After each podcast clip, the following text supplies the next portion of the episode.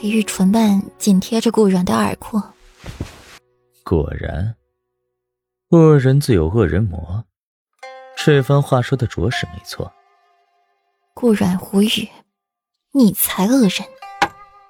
裴王府留不得这样介于主子的丫鬟，拉出去，重打四十杖。裴王妃不耐烦的看了一眼秋轩，蕴含着戾气。听到要重打自己四十丈，一个男子尚且二十丈都受不住，更何况自己一个小女子，这四十丈下来，自己还有命活吗？啊！不要，不要，不要！王妃饶命！王妃饶命！大少爷，大少爷，您救救奴婢吧！啊，奴婢不想死！大少爷，您救救奴婢！奴婢，奴婢可是您的人啊！大少爷。秋轩瞧着求裴王妃不成，便把目光投向了裴尚。只要裴尚肯收了自己，那自己就是大房的人，裴王妃就管不着自己。滚！裴尚一脚踢开了秋轩，满脸不耐，看着秋轩，恨不得在他身上挖两个洞出来。秋轩一下被踢得老远，外面的小厮听见了裴王妃的话，一人制住秋轩一直乱动的手臂。就要往外拖，慢着！秋轩是我儿子心大的妾室，岂是你们可以随意折辱的？听到蒋氏的话，众人皆是一惊。裴玉最先反应，眸光微动，满是不屑，垂下眸子，专心致志的把玩着顾软的纤纤十指，个个指入葱根。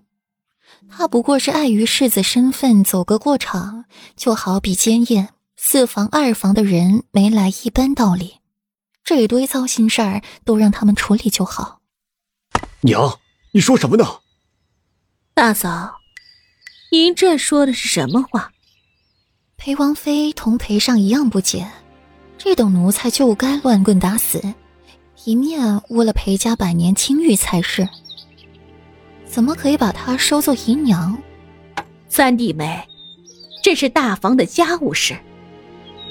三弟妹平日管家烦忧，便不用再为今日之事劳神费力了。蒋氏待裴王妃态度尚可，只要把这事儿归咎于大房的家务事，裴王妃便不好干预了。裴王妃唇张，却又说不出什么，微微一笑，紧闭嘴巴，同裴玉、顾软一样当起来看客。娘，你这是什么意思啊？我怎么可以纳秋轩这等贱婢为妾？裴尚怒不可遏地站起，很想再给秋轩一脚，可是秋轩已经站在了蒋氏身后，裴尚也不能对自己的母亲无礼。怎么不可以？正好你娶妻三年之期已到，也该是时候纳妾了。我瞧着这秋轩长得就不错，又还是你身边的人儿，知根知底，怎么就不行？更何况，你和秋轩已经有了夫妻之实，更是名正言顺，哪里不行了？这更何况，柳岩现在根本生不出儿子。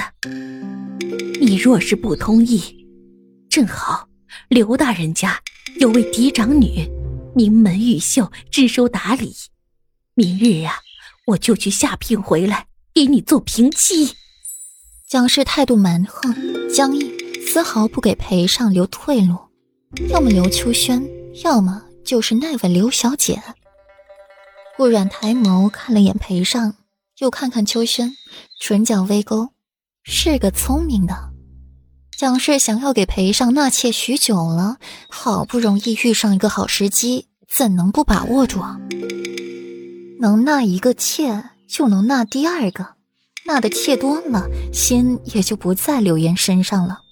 等时机成熟，再以柳岩无所出的名义，顺理成章的休了她，又另外给裴尚寻找一个门当户对的妻子。